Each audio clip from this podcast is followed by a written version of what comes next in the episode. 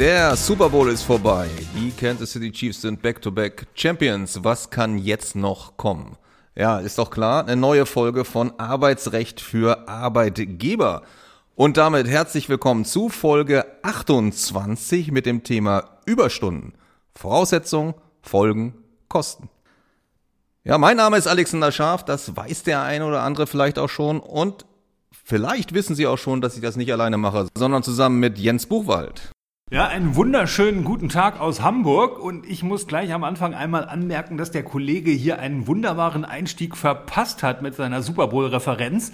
Er hätte hier vielleicht einfach darauf hinweisen können, nicht nur die Kansas City Chiefs mussten Überstunden leisten, um den Super Bowl zu gewinnen, sondern auch wir werden heute das Thema Überstunden beleuchten.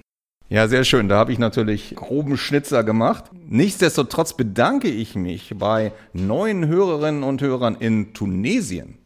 Und dann auch nochmal herzlichen Dank an Christina Nika, die uns geschrieben hat, ich starte oft meinen Montagmorgen damit, mir ihren Podcast anzuhören. Vielen Dank für Ihre Bemühungen und die hilfreichen Einblicke.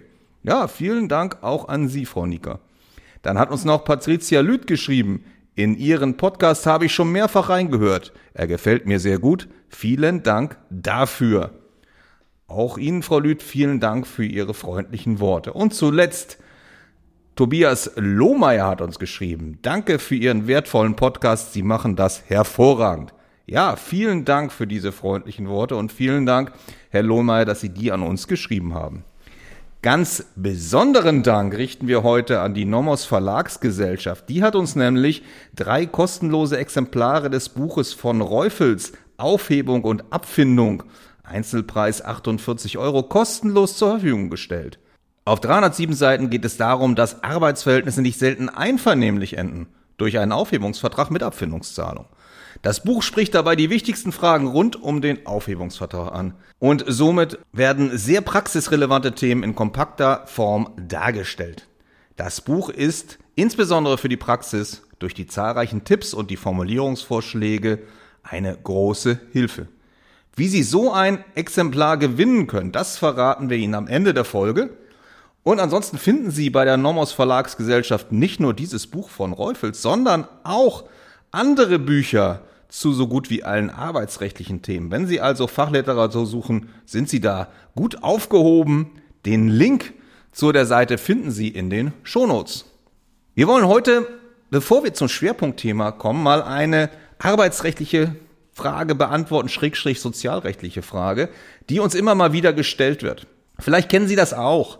Sie haben einen Arbeitnehmenden gekündigt und der hat dann Kündigungsschutzklage erhoben und dann erhalten Sie ein Schreiben der Bundesagentur für Arbeit und dem wird Ihnen Folgendes mitgeteilt, nämlich dass der Arbeitnehmende Arbeitslosengeld kriegt.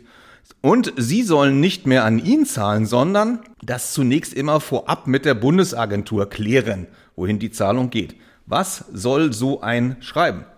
Ja, also zunächst mal teilt Ihnen ja die Bundesagentur mit, dass Sie für diesen Arbeitnehmenden oder ehemaligen Arbeitnehmenden Arbeitslosengeld für die Zeit nach Ablauf der Kündigungsfrist zahlt. Und wenn dann später von Ihnen noch Vergütung gezahlt werden soll für Zeiträume, in denen Ihr ehemaliger Arbeitnehmender Arbeitslosengeld bezogen hat, dann geht der Anspruch auf diese Lohnzahlung in der Höhe auf die Bundesagentur über, in der sie Arbeitslosengeld an ihren ehemaligen Arbeitnehmenden gezahlt hat. Das passiert vor allen Dingen in Konstellationen, in denen die ursprüngliche Kündigungsfrist verlängert wird weil die von ihnen berechnete Frist vielleicht zu kurz war, oder sie sich mit dem Arbeitnehmer vor dem Arbeitsgericht auf eine Verlängerung des Arbeitsverhältnisses, zum Beispiel um zwei Monate, geeinigt haben, weil sich vielleicht der Arbeitnehmende aus einem bestehenden Arbeitsverhältnis bewerben will. Ganz, ganz wichtig ist, dass Sie in diesem Zusammenhang aufpassen, dass Sie an den richtigen Zahlen, wenn noch Zahlungen erbracht werden sollen, wenn die Bundesagentur Ihnen angezeigt hat, dass Sie Arbeitslosengeld zahlt. Sonst passiert nämlich Folgendes, Sie zahlen versehentlich an den Arbeitnehmenden, hätten aber eigentlich an die Bundesagentur zahlen müssen. Dann müssen Sie trotzdem an die Bundesagentur zahlen und dann versuchen, das Geld, was Sie irrtümlich an den Arbeitnehmenden gezahlt haben, zurückzubekommen. Was im Zweifel relativ schwierig ist und vielleicht kriegen Sie das Geld sogar gar nicht zurück. Was steht ansonsten noch in dem Schreiben der Bundesagentur? Da steht unter anderem auch drin, dass die Bundesagentur bittet mitzuteilen, ob es Ausschlussfristen aus dem Arbeitsvertrag oder dem, einem Tarifvertrag gibt. Was sind Ausschlussfristen? Naja, das sind Klauseln, in denen geregelt wird, dass arbeitnehmende und arbeitgebende Ansprüche innerhalb einer bestimmten Frist geltend machen müssen, ansonsten verfallen sie. Das heißt, diese Ansprüche können dann nicht mehr durchgesetzt werden. In diesem Zusammenhang kann ich Ihnen dringend raten, wenn Sie das noch nicht getan haben, Schande über Sie, dann Folge 8 unseres Podcasts anzuhören. Da haben wir uns nämlich intensiv mit dem Thema Ausschlussfristen auseinandergesetzt. So, und zusätzlich bittet sie dann noch die Bundesagentur, dass sie auf Ausschlussfristen, die es möglicherweise bei Ihnen dann gibt, und auf die Verjährung verzichten. Warum tut die Bundesagentur das? Naja, sonst würden die Ansprüche ja verfallen, ne, aufgrund der Ausschlussfristen oder verjähren, wegen der gesetzlichen Verjährungsfristen. Und wie sollten Sie sich jetzt in so einer Situation verhalten? Na, wenn Sie nicht auf diese Fristen verzichten, dann muss die Bundesagentur Sie im Ergebnis verklagen, um die Fristen einzuhalten. Und in aller Regel gibt es keine Gründe, sich zu weigern, auf diese Fristen zu verzichten, so dass es in der Regel sinnvoll ist. Meistens kann man das durch ein einfaches Kreuz machen, auf die Einhaltung der Fristen zu verzichten, damit sie eben nicht noch zusätzlich zur Kündigungsschutzklage durch die Bundesagentur verklagt werden. Das zu dieser Frage, die uns immer wieder gestellt wird. Und nun zu unserem heutigen Schwerpunktthema Überstunden, Voraussetzungen, Folgen, Kosten. Welche Fragen stellen sich denn eigentlich ganz genau hier? Na, die erste Frage, die sich stellt, mit der dann gleich mein Kollege startet, ist, wann muss ein Arbeitnehmender überhaupt Überstunden leisten? Nächste Frage, wann müssen Sie als Arbeitgeber diese Überstunden dann bezahlen? Und drittens, wie ist das, wenn Sie dann vor dem Arbeitsgericht auf die Bezahlung von Überstunden verklagt werden? Und letztlich stellt sich dann auch noch eine Frage, die, so, die wir so ein bisschen quer zu den äh, gestellten Fragen beantworten wollen. Wie behält man denn als Arbeitgeber die Kontrolle über die Ableistung von Überstunden, damit man nicht plötzlich mit der Situation konfrontiert wird, dass der Arbeitnehmer zum Beispiel im letzten Jahr, ohne ihr Wissen, 200 Überstunden geleistet hat, für die er jetzt Vergütung verlangt. Ja, das sind die Fragen, die wir gerne beantworten wollen und nun startet mein Kollege rein mit der Frage, wann muss ein Arbeitnehmender überhaupt Überstunden leisten? Ja, eine berechtigte Frage. Wann muss ein Arbeitnehmer eigentlich Überstunden leisten? Als Arbeitgeber könnte man ja meinen, ja, immer wenn ich Überstunden anordne. Aber dem ist nicht so. Der erste Grundsatz, den Sie merken sollten, ist nur mit arbeitsvertraglicher Regelung. Das heißt also, ein Mitarbeiter ist nur dann verpflichtet, Überstunden abzuleisten, wenn im Arbeitsvertrag eine Regelung enthalten ist, wonach Sie als Arbeitgeber berechtigt sind, unter bestimmten Voraussetzungen Überstunden anzuordnen. Ja, aber was ist denn dann, wenn Sie eine solche Regelung nicht im Arbeitsvertrag haben? Ja, alleine aus dem Direktionsrecht von Ihnen als Arbeitgeber lässt sich keine Befugnis zur Anordnung von Überstunden ableiten. Ausnahme in Notfällen. Also das heißt, wenn die Überstunden im Interesse Ihres Betriebes dringend erforderlich sind. Aber Dabei muss man immer sich vor Augen halten, ein Notfall, ja, der liegt immer nur dann vor, wenn es sich um ein schwerwiegendes, ungewöhnliches, nicht vorhersehbares Ereignis handelt. Also zum Beispiel Kapazitätsengpässe oder vermehrter Arbeitsanfall. Die reichen als Begründung für einen solchen Notfall nicht aus. Und deswegen sollte man sich als Arbeitgeber immer merken, in jeden guten Arbeitsvertrag gehört auch eine Klausel, dass Sie als Arbeitgeber berechtigt sind, Überstunden anzuordnen. Nächster Punkt, den wir hier beachten müssen bei der Grundfrage, wann muss ein Arbeitnehmer eigentlich Überstunden ableisten?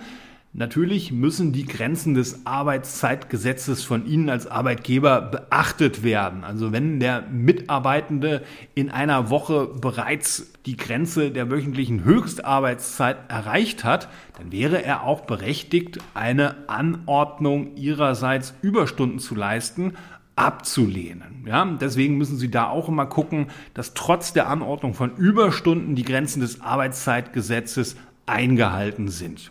Was ebenso wichtig ist, falls Sie einen Betriebsrat haben, ist Folgendes zu beachten.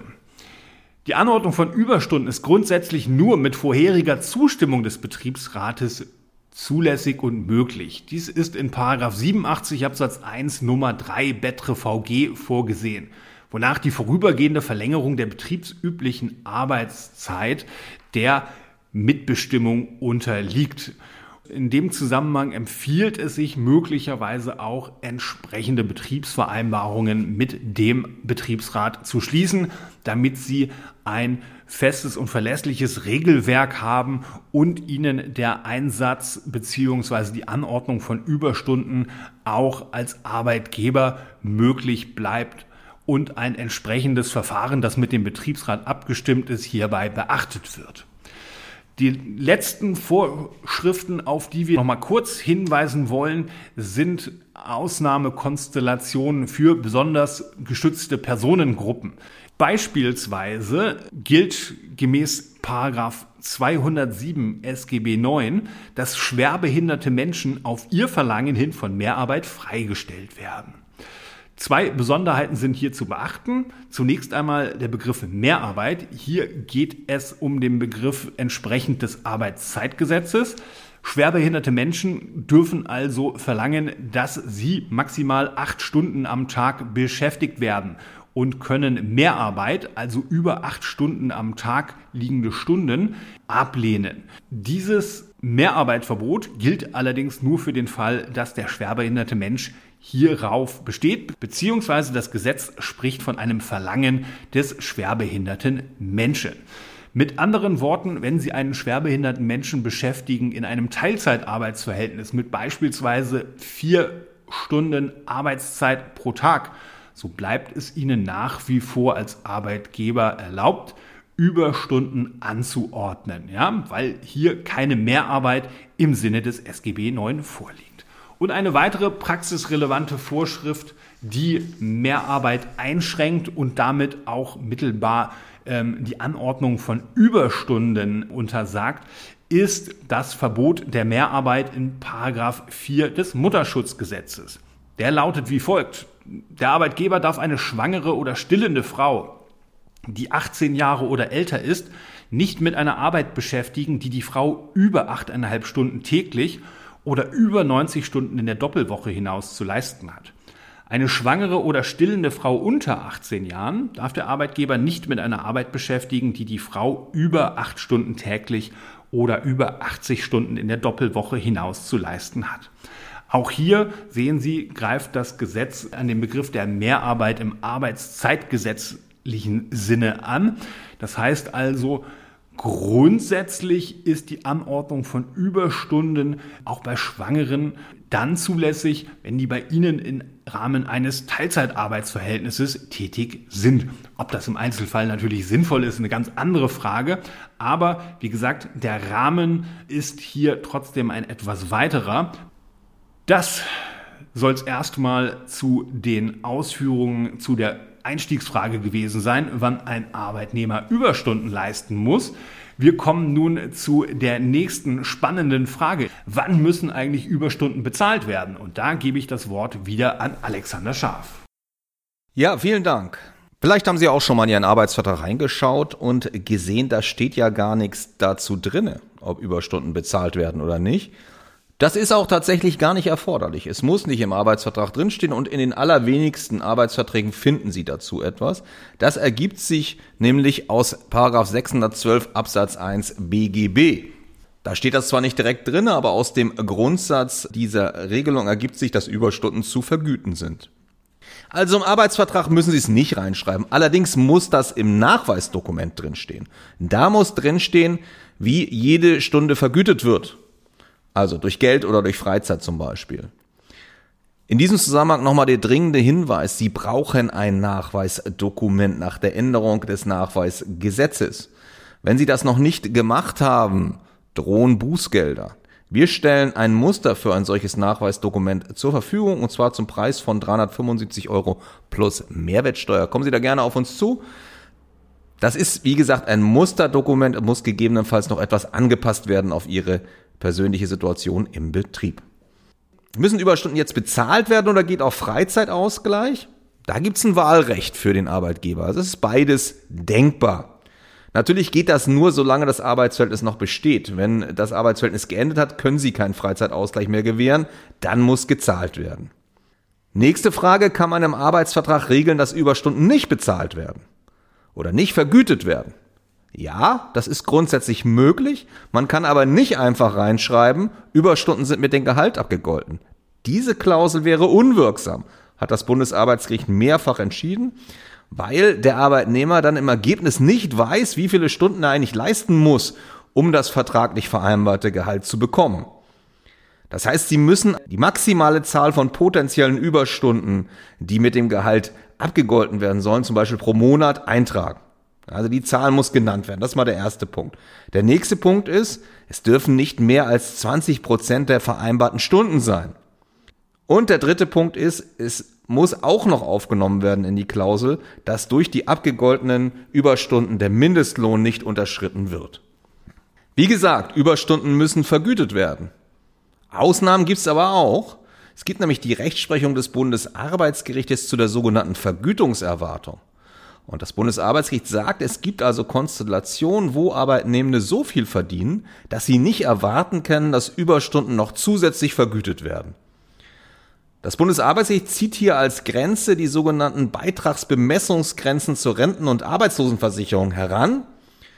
Seit Januar diesen Jahres ist da der Betrag 7.550 Euro im Monat, im Westen und in den neuen Bundesländern 7.450.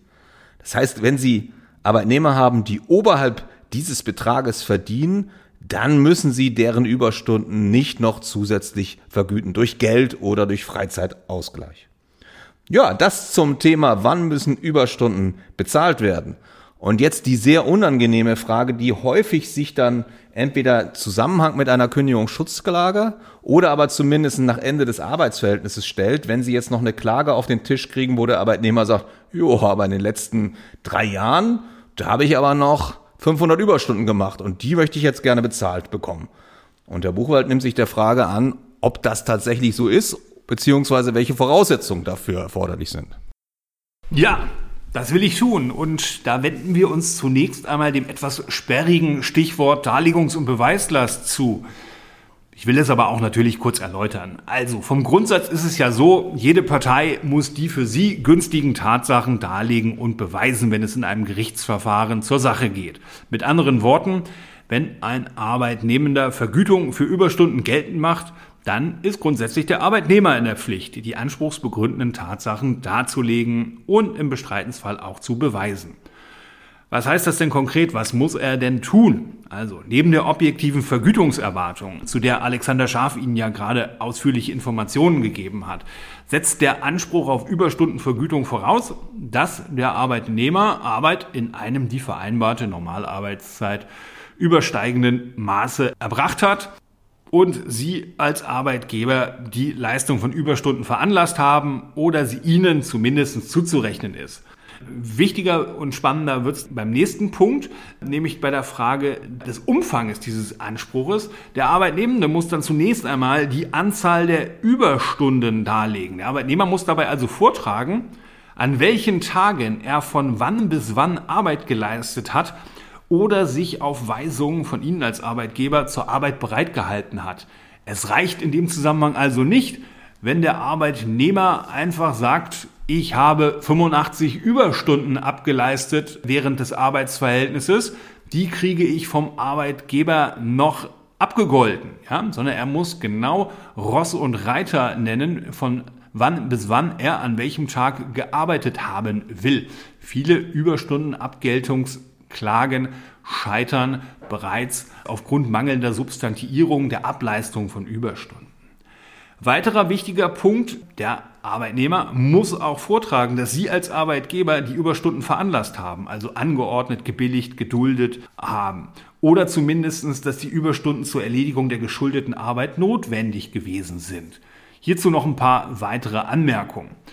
Bei der ausdrücklichen Anordnung von Überstunden, da muss der Arbeitnehmer vortragen, wer wann, auf welche Weise, wie viele Überstunden arbeitgeberseitig angeordnet hat. Für eine konkludente Anordnung von Überstunden muss der Arbeitnehmer darlegen, dass eine bestimmte angewiesene Arbeit innerhalb der Normalarbeitszeit nicht zu leisten oder ihm zur Erledigung der aufgetragenen Arbeiten ein bestimmter Zeitrahmen vorgegeben war, der eben nur durch die Leistung von Überstunden eingehalten werden konnte. Wenn es um die Notwendigkeit von Überstunden geht, müsste der Arbeitnehmer wiederum vortragen, dass die geltend gemachten Überstunden zur Erledigung der geschuldeten Arbeit notwendig gewesen sind und deshalb Ihnen als Arbeitgeber zurechenbar seien. Zur Billigung und zur Duldung, da werde ich später noch an anderer Stelle etwas mehr sagen. Schließlich wollen wir in diesem Zusammenhang zunächst einmal auf ein aktuelles Thema gucken, nämlich die Entscheidung des Bundesarbeitsgerichtes zur Arbeitszeiterfassung. Bekanntlich hat das Bundesarbeitsgericht ja angenommen, dass Sie als Arbeitgeber nach 3 Absatz 2 Nummer 1 des Arbeitsschutzgesetzes verpflichtet sind, Beginn und Ende der täglichen Arbeitszeit der Arbeitnehmer zu erfassen. Welche Auswirkungen hat diese Rechtsprechung des BAG zur Arbeitszeiterfassung denn auf die Darlegungs- und Beweislast im Überstundenabgeltungsprozess? Die gute Nachricht für die Arbeitgeberseite zuerst. Auf die Verteilung der Darlegungs- und Beweislast im Überstundenabgeltungsverfahren hat die eben dargestellte Rechtsprechung des Bundesarbeitsgerichts und die dem zugrunde liegende Rechtsprechung des Europäischen Gerichtshofes keinen Einfluss. Das hat das Bundesarbeitsgericht in zwei Entscheidungen jüngst eindeutig festgelegt. Diese Entscheidungen werden Sie auch in den Show Notes finden. Ja? Diese Rechtsprechung ist konsequent und auch folgerichtig, da EuGH und BAG allein die arbeitsschutzrechtliche Bedeutung der Arbeitszeiterfassung und nicht deren vergütungsrechtliche Auswirkungen beleuchtet haben. Im Übrigen, der Europäische Gerichtshof wäre auch gar nicht dazu befugt, über vergütungsrechtliche Auswirkungen von Überstunden zu urteilen. Es gibt aber auch eine schlechte Nachricht für Arbeitgeber. Das Bundesarbeitsgericht hat in diesen Entscheidungen, die ich eben hier auch benannt habe, die Sie in den Show Notes finden, die Anforderungen an die Darlegungslast bei Vorliegen einer weit verbreiteten Vertragsklausel verringert. Also mit anderen Worten, an einem Teilaspekt gibt es dann doch noch was Arbeitnehmerfreundliches was für Sie als Arbeitgeber wiederum Folgeüberlegungen auslösen sollte. Und zwar viele Arbeitgeber, und das ist auch gut so, vereinbaren häufig mit Arbeitnehmern hinsichtlich der Vergütung von Überstunden sogenannte Abgeltungsklauseln oder Pauschali Pauschalierungsabreden. Alexander Scharf hatte das eben auch schon vorgestellt, dass mit der Grundvergütung eine bestimmte Anzahl von Überstunden abgegolten ist.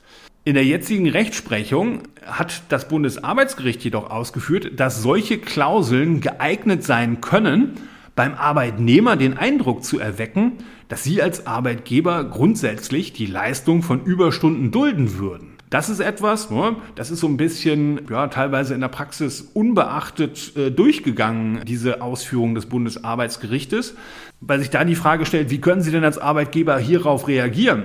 Sollten sie auf vergleichbare Abgeltungsklauseln oder Pauschalierungsabreden verzichten? Unseres Erachtens nicht. Vielmehr sollten Abgeltungsklauseln bzw. Pauschalierungsabreden im Zusammenhang mit Überstundenvergütung gegebenenfalls ergänzt werden, um damit den vom Bundesarbeitsgericht angenommenen Anschein der Billigung und Duldung zu beseitigen. Gerne überprüfen wir Ihre Mustervertragsklauseln zu Überstunden und zur pauschalierten Abgeltung von Überstunden. Lassen Sie uns Ihre Musterarbeitsverträge gerne für eine kostenfreie Überprüfung bzw. einen kostenfreien Erstcheck zukommen. Unsere E-Mail-Adressen finden Sie wie immer in den Show Notes.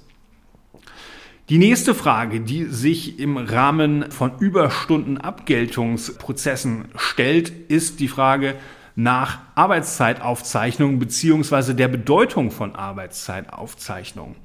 Ich habe mir dort die aktuelle Rechtsprechung noch einmal angeschaut und dort finden sich aktuell insbesondere Entscheidungen, die in Konstellationen ergangen sind, wo ein Arbeitnehmer Arbeitszeitaufzeichnungen selbstständig vorgenommen hat und seine Überstundenabgeltungsforderungen auf seine eigenen Arbeitszeitaufzeichnungen stützt.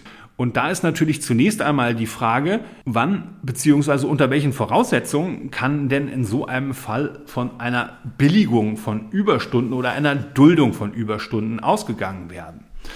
Also, Zunächst zur Billigung von Überstunden. Bei einer Billigung von Überstunden, da ersetzen Sie als Arbeitgeber durch eine nachträgliche Genehmigung die fehlende vorherige Anordnung schon geleisteter Überstunden.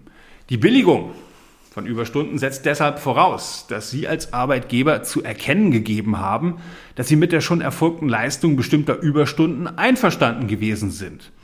Die Billigung muss dabei nicht ausdrücklich erfolgen und kann insbesondere dann anzunehmen sein, ja, wenn Sie als Arbeitgeber oder ein für Sie handelnder Vorgesetzter Arbeitszeitaufzeichnungen des Arbeitnehmers oder eine bestimmte Anzahl von Stunden slash Überstunden abzeichnet und sie damit ihr Einverständnis mit einer Überstundenleistung ausdrücken.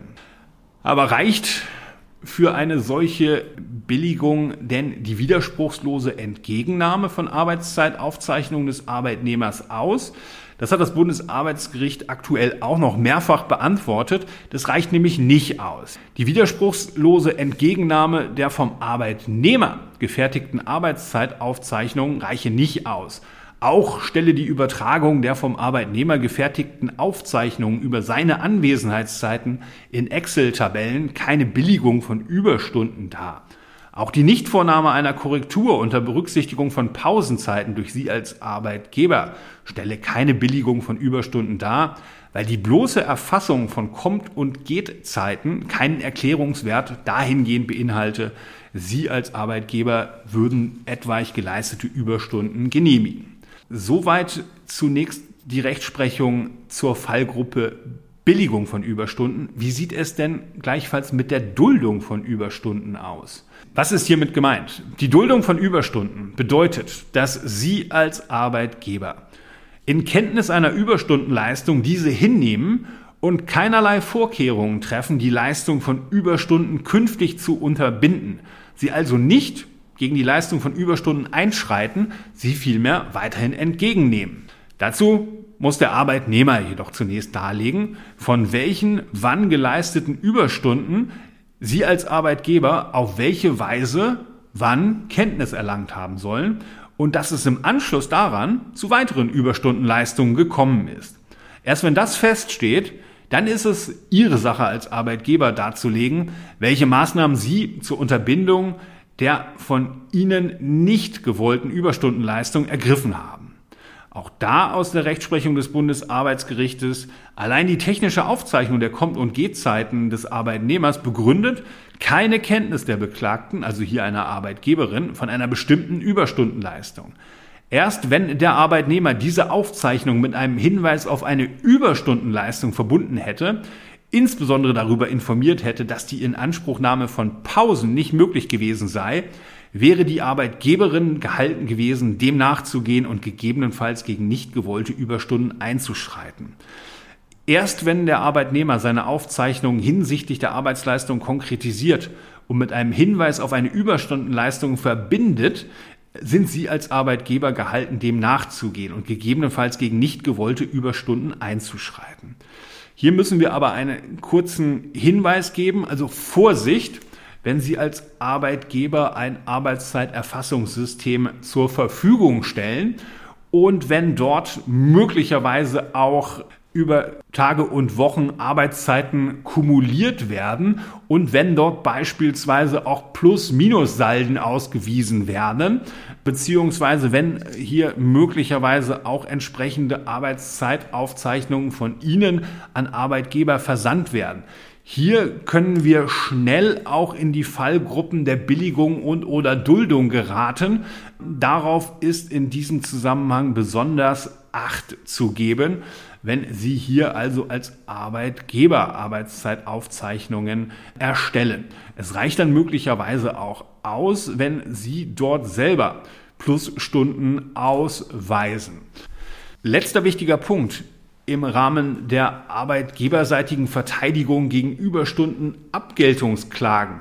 Ja, da sind wir wieder beim Punkt Ausschlussfristen beziehungsweise der Bedeutung von Ausschlussfristen.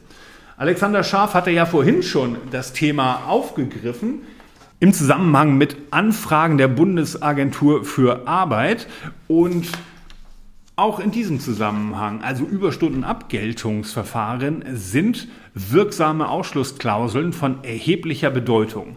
Zwar können sie nicht den Anspruch auf Mindestlohn erledigen, aber alles, was oberhalb des Mindestlohnes liegt, kann durch wirksame Ausschlussfristen erledigt werden. Und das ist für Sie als Arbeitgeber natürlich wichtig. Mein Kollege hatte ja vorhin schon das Beispiel gebracht, das Arbeitsverhältnis ist beendet und dann kommt typischerweise eine Überstundenabgeltungsklage, wo Überstunden aus dem gesamten unverjährten Zeitraum von bis zu knapp vier Jahren geltend gemacht werden. Da können natürlich schon erhebliche Beträge auf Sie als Arbeitgeber zukommen und ein wichtiger Umstand wie das Prozessrisiko oder das Risiko auf solch hohe Summen in Anspruch genommen zu werden verringert wird, ist die Implementierung von wirksamen Ausschlussfristen in Ihren Arbeitsvertrag, weil auch da Ihr arbeitgeberseitiges Risiko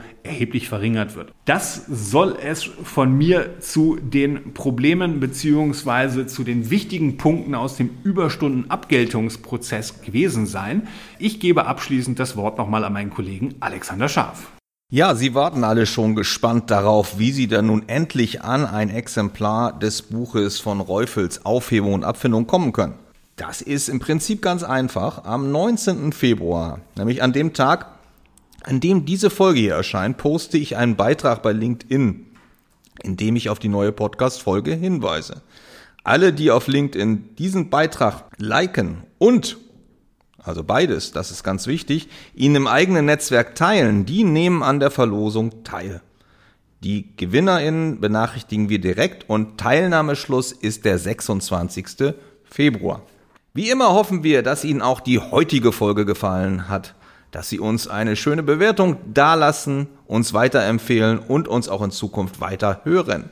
Die nächste Folge, die kommt am 4. März zum Thema die Versetzung, eine Geschichte mit vielen Missverständnissen.